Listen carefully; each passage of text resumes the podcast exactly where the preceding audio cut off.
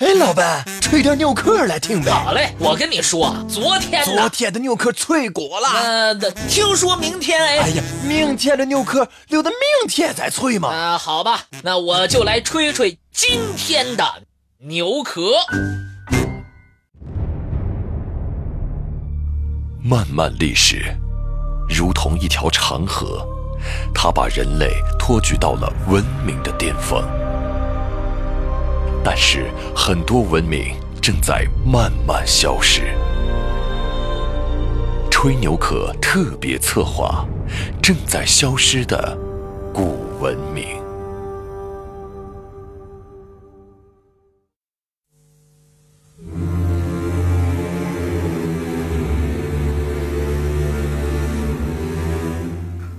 中国人都称自己为炎黄子孙。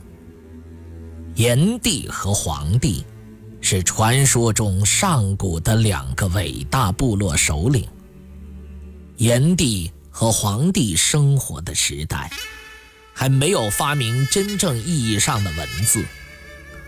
同世界上任何一个民族一样，这一时代的历史只能通过口耳相传的办法流传下来。因此，有的学者。称之为古史传说时代。直到距今两千多年的西汉时期，人们大概对上古的这段传说仍然深信不疑。所以，伟大的史学家司马迁将黄帝等五个上古人物的史记写进了他的不朽著作《史记》当中，将他们。作为信史的开篇。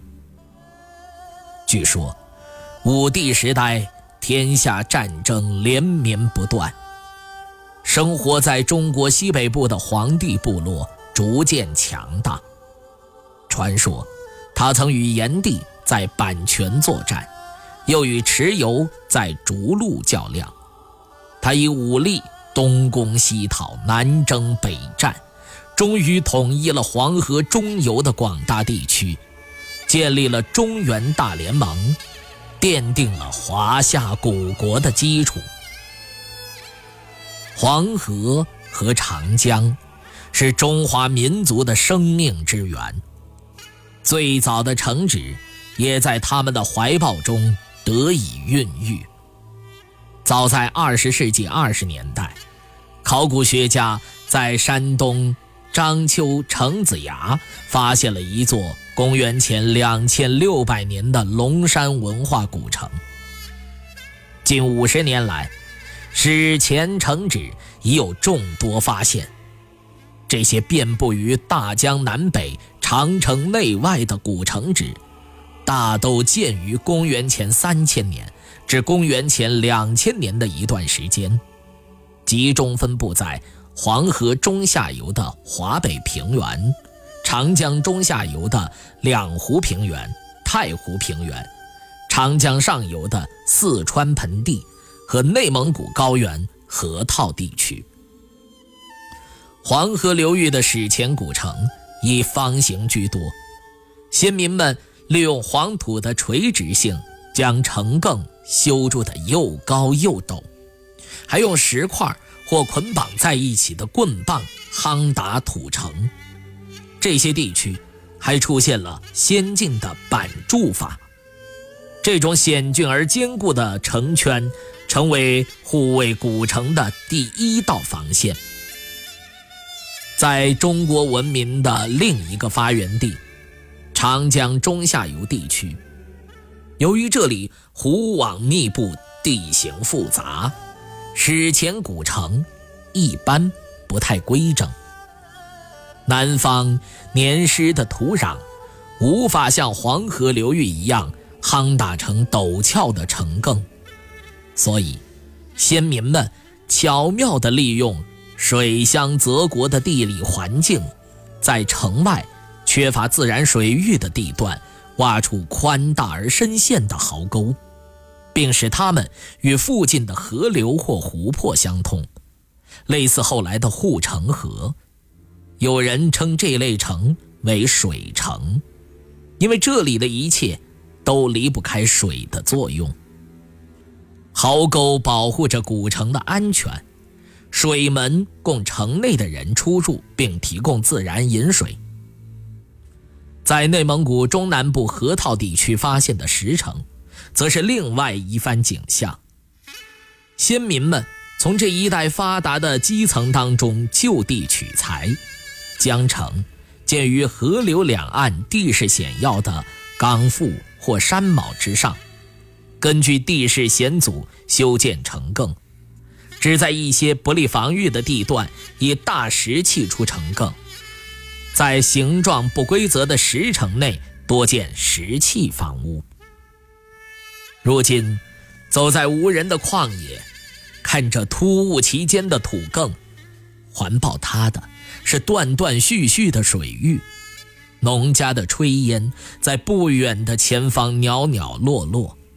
你很难将眼前这一幅景象与一个民族的文明史联系在一起。然而，当考古学家揭开它那厚重的尘埃，把一幕幕惊奇的发现展现在眼前，我们分明看到这些雏形中的城市，书写着一段中华民族从蒙昧走向文明的历史。正如恩格斯所说，在新的设防城市周围屹立着高峻的围墙，并非无敌。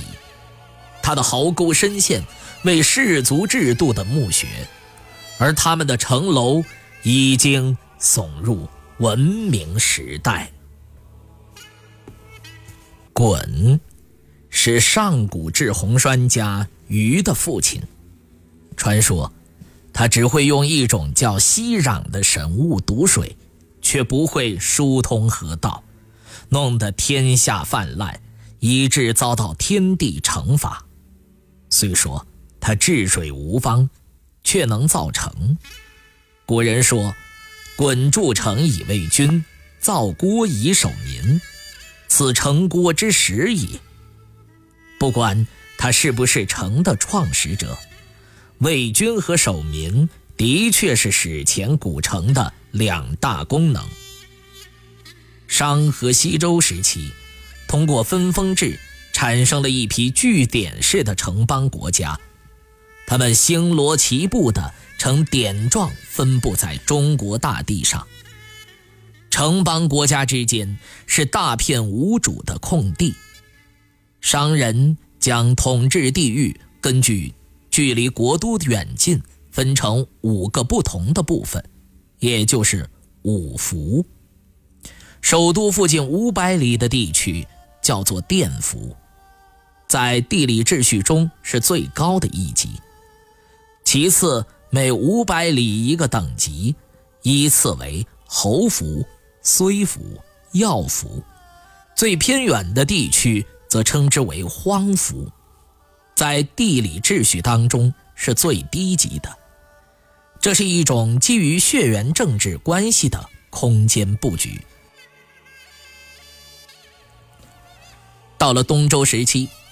一些诸侯国开始设立郡县，郡县的出现，标志着地缘政治对血缘纽带的取代。一些摆脱了分封制约束的城市，如雨后春笋般涌现，大规模的造城运动由此展开。在他们成长的初期，多以一种小型军事城堡的面目出现，出于征战的需要。列国都城可能在一些主要的城市间迁徙不定，比如，楚国曾经先后在郢、陈、魏国曾在安邑、大梁，晋国曾在晋阳等地定都。早期城邦间的细地被列国瓜分，疆域观念得以强化。随着统一的中央集权王朝秦朝的建立，郡县制作为一种成熟的制度得到了推广。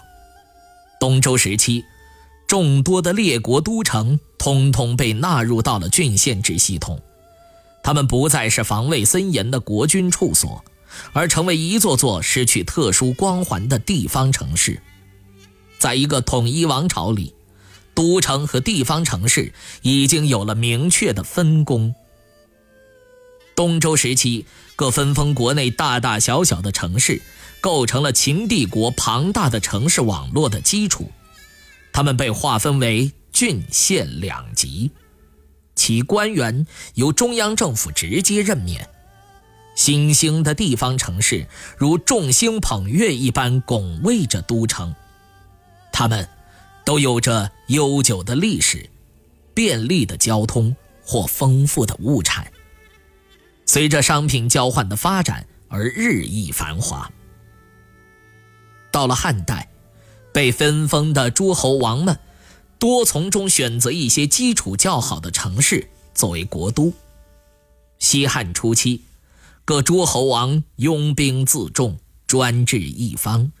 在封国内享有很高的自主权，作为诸侯国首府的城市，客观上获得了新的发展契机。洛阳、邯郸、临淄、宛、成都和番禺，在当时都是闻名全国的大城市。冀、阳翟、江陵、寿春等等，也称得上一方都会。西汉中期之后。随着丝绸之路的开通和海上航线的拓展，对外贸易发达起来，急剧增加的人口和社会财富，为城市的成长和繁荣创造了条件。已有的城市规模不断扩大，一些地处交通要道的村聚也走上了城市化的道路。在秦汉长城沿线，还存在着一类特殊的城市。边城，它们规模普遍不大，但一般有土著的城更。在一些较大的城址中，可辨认出官署、民居、街道，有的还有城郭和烽火燧。三国两晋南北朝时期，中国历史由统一走向了分裂。一些拥有武力和汉族官吏，成为边疆民族各部落的首领，在各地的中心城市建立起割据政权。战国秦汉以来的郡县城，如武昌、成都、建业、邺城、平城，第一次登上了都城的舞台。六世纪末，隋朝统一中国。一个新的繁荣时期到来了。这一时期，不仅建成了当时世界上最大的城市长安城，而且由于工商业的发展，一些区域性的政治中心和水陆交通要冲，成长为较大的商业城市。唐代最著名的城市，除了首都长安和陪都洛阳，还有扬州、益州等地方中心城市。宋元明时期是中国城市经济大发展的时期，地方城市从数量和规模上都大大超过了前代。旧有的州县城市在这一时期继续沿用，且规模扩大，尤其是南方地区的一些州城，进入宋之后，城区都向四周有了较大扩展。在金元统治区内。也出现了大量新的地方城市。据统计，经考古发现的金代城市就达两百座以上，它们分布于主要交通沿线，或分布于都城周围，城市规模一般不大。这些城市现在大多都已经废弃了。这一时期的地方城市中，还有一类专门用于军事防御的城堡。从文明早期林立的小国，到东周秦汉时代的郡县，地方城市走上了历史的舞台。如果说作为政治中心的古代都城是一国经济、文化和艺术成就的最高体现，那么遍布于中国长城内外、大江南北的地方城市，则以其缤纷的个性，装点着中国古代城市的大观园。在这些城市里，也同样诞生着名垂青史的人物、伟大的发明、醉人的艺术。他们或许留在现代城市的脚下，或许已经成为了废墟，但作为源远流长的中华文明的载体，却是我们永远抹不去的记忆。从洞穴走向平原，再从聚落走向城市，在人类向文明迈进的步履中，有过辉煌和梦想，也有过苦难与艰辛。或许，在我们生活的城市的某个角落，有一方碑石，或者一间古亭，一段古墓，它们并不起眼地站立于此，却一定蕴藏着。长长的故事，它们或许并不美丽，那是关于我们自己的城市的故事，也是我们这个民族的共同的记忆。